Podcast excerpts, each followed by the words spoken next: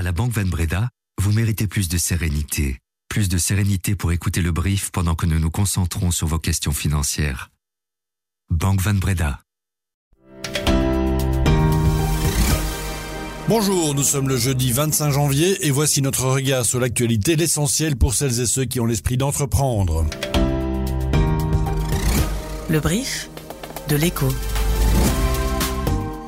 Les magasins Brico sont à vendre. Le groupe néerlandais Maxeda veut se séparer de tout ou partie de ses 344 magasins de bricolage en Belgique, au Luxembourg et aux Pays-Bas. Énorme plan social chez l'éditeur de logiciels allemand SAP, 8000 emplois supprimés, mais 2 milliards investis dans l'intelligence artificielle. Ralentissement attendu chez Tesla, la croissance des volumes devrait fléchir en 2024. Je suis Laurent Fabry et vous écoutez le brief.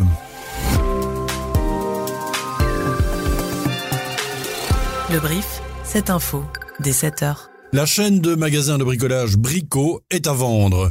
Le groupe néerlandais Maxeda exploite les magasins Brico en Belgique, au Luxembourg et aux Pays-Bas. Il veut vendre tout ou partie de ses 344 points de vente dans les trois pays. 6700 employés sont concernés. Alors Brico et Brico Planète forment ensemble la plus grande chaîne de magasins de bricolage de Belgique. Elle contrôle 40% du marché et réalise un chiffre d'affaires de plus de 800 millions d'euros. Par ailleurs, Brico travaille avec de nombreux exploitants indépendants. Plus de la moitié des 152 magasins belges sont détenus par des franchisés. Le marché du bricolage sort de quelques années fastes pendant la pandémie. Les ventes ont grimpé en flèche à ce moment-là avant de légèrement décliner une fois la tempête sanitaire passée. Mais Brico se porte toujours bien avec des ventes supérieures à 10% de ce qu'elles étaient avant le Covid. Alors qui reprendra? Ça, on ne sait pas encore, même si quelques noms circulent, comme celui du français Leroy Merlin notamment, qui a déjà fait une incursion en Belgique jusqu'en 2003. Maxeda, en tout cas, ne commande pas l'information. Le géant allemand des logiciels professionnels SAP fait un sacré virage. Il annonce 2 milliards d'euros de dépenses et la suppression de 8000 postes afin de se renforcer dans l'intelligence artificielle. Maxime Samin, bonjour. Bonjour Laurent. Vous êtes journaliste à l'écho, spécialisé notamment dans la technologie et l'intelligence artificielle. Euh, pourquoi SAP décide d'opérer maintenant un changement aussi brutal? Mais c'est vrai que ça en a surpris plus d'un parce que SAP n'était pas spécialement dans une position de faiblesse, avec des résultats positifs, euh, des projections qui étaient en ligne avec les attentes. Mais en fait, euh, l'entreprise allemande ne veut pas revivre ce qu'elle a vécu dans les années 2000 avec le virage vers le cloud de ses activités. Et pour ne pas revivre ce virage du cloud qui a été assez long et pénible, elle prend des mesures drastiques car elle a déjà du retard en fait sur certains concurrents comme Salesforce qui est à fond dans l'intelligence artificielle. Et SAP veut elle-même devenir une entreprise d'intelligence artificielle et embrasser l'intelligence artificielle en interne et dans ses produits le plus rapidement possible. Et ce tournant vers l'intelligence artificielle aura surtout un impact sur les employés de SAP. Le plan de restructuration concerne 8000 postes en interne. Euh, ça représente environ 7% des effectifs au niveau mondial euh, de SAP et ça a un coût pour l'entreprise de 2 milliards d'euros. Donc ce sera via des départs volontaires, des retraites anticipées, des reconversions, annonce euh, SAP, mais aussi par des engagements parce que l'entreprise a besoin de recruter des talents en intelligence artificielle pour réussir cette transformation. Mais c'est quelque chose qui sera pas évident parce que l'ambiance en interne n'est pas forcément au beau fixe. parce que déjà l'année passée, l'entreprise avait annoncé un plan de restructuration qui concernait 3000 postes et aussi par exemple la fin des congés parentaux euh, de 8 semaines euh, payés. C'est pas très favorable quand on cherche à recruter les meilleurs talents en intelligence artificielle qui valent très cher, qui ont des propositions de partout. SAP aura donc une sorte de travail sur son image aussi à faire euh, au-delà de sa transformation liée à l'intelligence artificielle. SAP en a profité pour relever ses objectifs financiers pour 2025 et le cours du groupe a bondi de plus de 7% à la clôture des marchés ce mercredi une fois, mais pas deux. Les banques ne veulent plus se faire piéger pour un deuxième bon d'État. Le secteur financier veut éviter une nouvelle fuite de dépôts, comme il en a connu une en septembre dernier. Près de 22 milliards d'euros sont alors sortis des comptes d'épargne pour remplir les caisses du Trésor public. Et ça, les banques n'ont pas trop apprécié. À quelques semaines de l'annonce des conditions des prochains bons d'État, le secteur financier donc fait entendre ses revendications.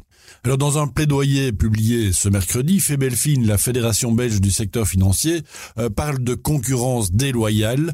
Le bon d'État à un an a été lancé avec un taux d'imposition préférentiel inférieur à celui des produits de placement similaires. Et puis Febelfin demande aussi au gouvernement de fixer une limite au montant qu'il souhaite lever. Philippe Gallois, bonjour. Bonjour Laurent. Vous êtes journaliste financier à l'écho, vous signez l'édito du jour. En fait, le secteur financier semble oublier qu'il bénéficie lui aussi d'un avantage fiscal. Oui, c'est un avantage fiscal important, c'est celui des comptes d'épargne qui bénéficient d'une exonération de précompte mobilier intégrale jusqu'à euh, plus de 1000 euros d'intérêt par an par épargnant. Et au-delà de ce seuil, euh, c'est un taux réduit à 15% aussi. Donc, ces comptes d'épargne, ils permettent aux banques de, de, garder des dépôts vraiment très stables et c'est un gros avantage pour les banques. Évidemment, le secteur financier va plaider que les comptes d'épargne n'ont rien à voir avec le bon d'État.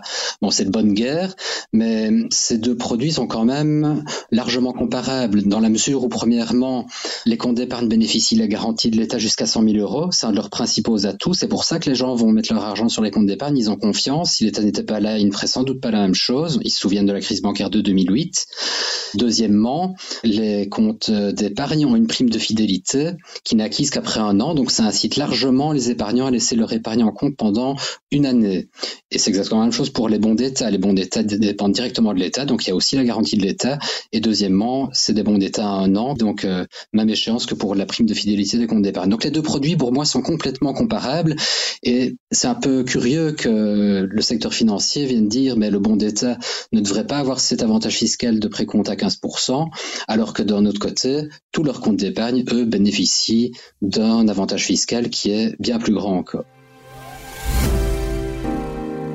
On reste dans les banques. Le tarif du service bancaire de base pour les entreprises à risque vient d'être revu. Bon, je vous explique.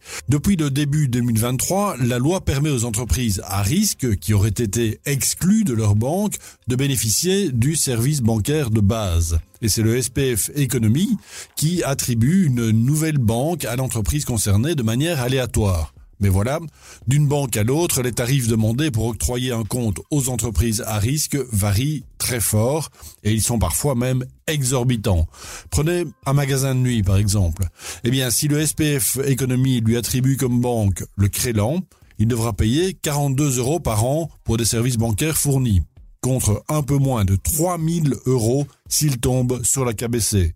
Alors pour rétablir un équilibre, les députés viennent de voter un amendement pour limiter l'appétit des banques les plus gourmandes à 420 euros par an.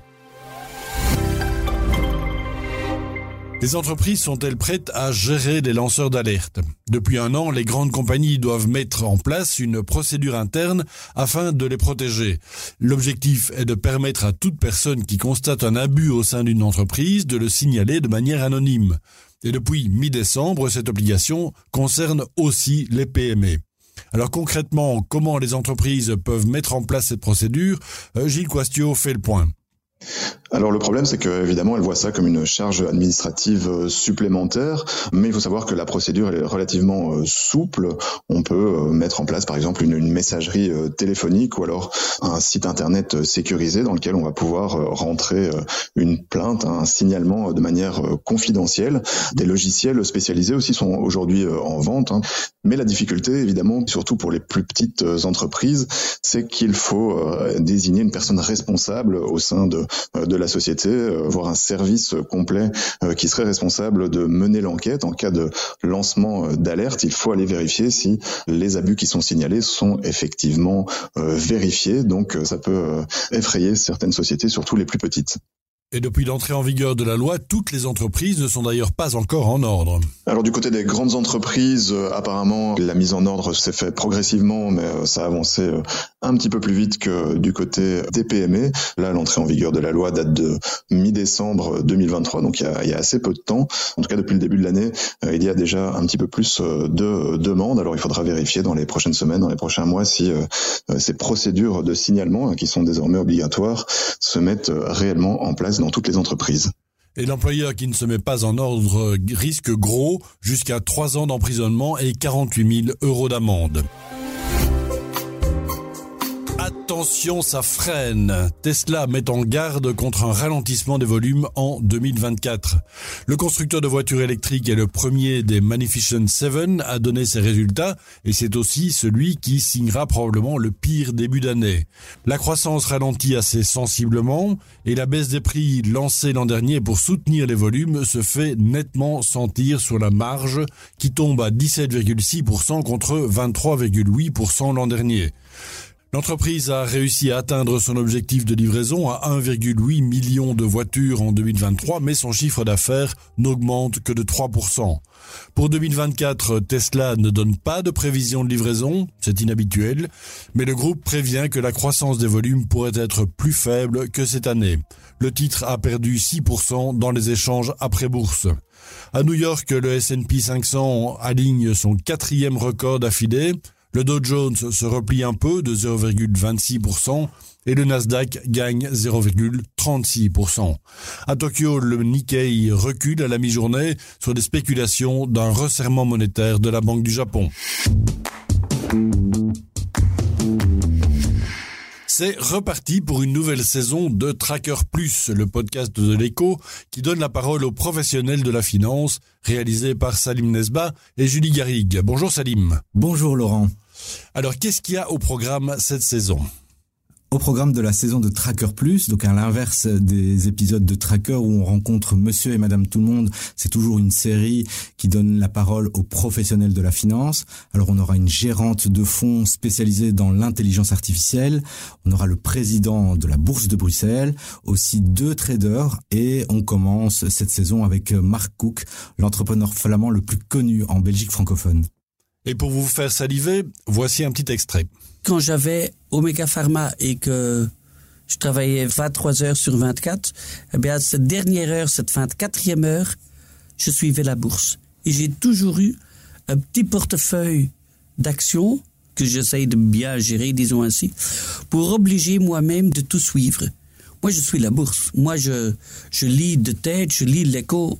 J'essaye de lire ça euh, chaque jour. Ça vous nourrit? Ça me nourrit pour mes propres sociétés. On a avec Aliclo maintenant, on est investi dans, dans, dans 43 sociétés, qu'on essaye de donner des bons conseils, qu'on essaye de grandir tous, tous ensemble.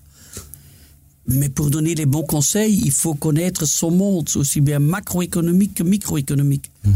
Donc c'est important de savoir aujourd'hui ce que pourrait se passer avec les taux d'intérêt, avec l'inflation, avec le dollar, avec le prix de, de l'énergie. Alors vous pouvez écouter cet épisode en intégralité sur l'app de l'écho et sur l'écho.be. Je vous mets les liens dans les notes de celui-ci.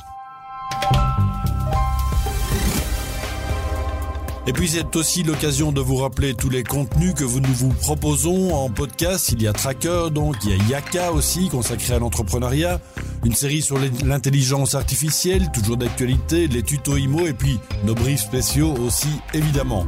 Vous pouvez retrouver tout cela via l'app ou le site de l'écho ou sur votre plateforme d'écoute. On dit nous à préparer cet épisode. Passez une excellente journée. À bientôt.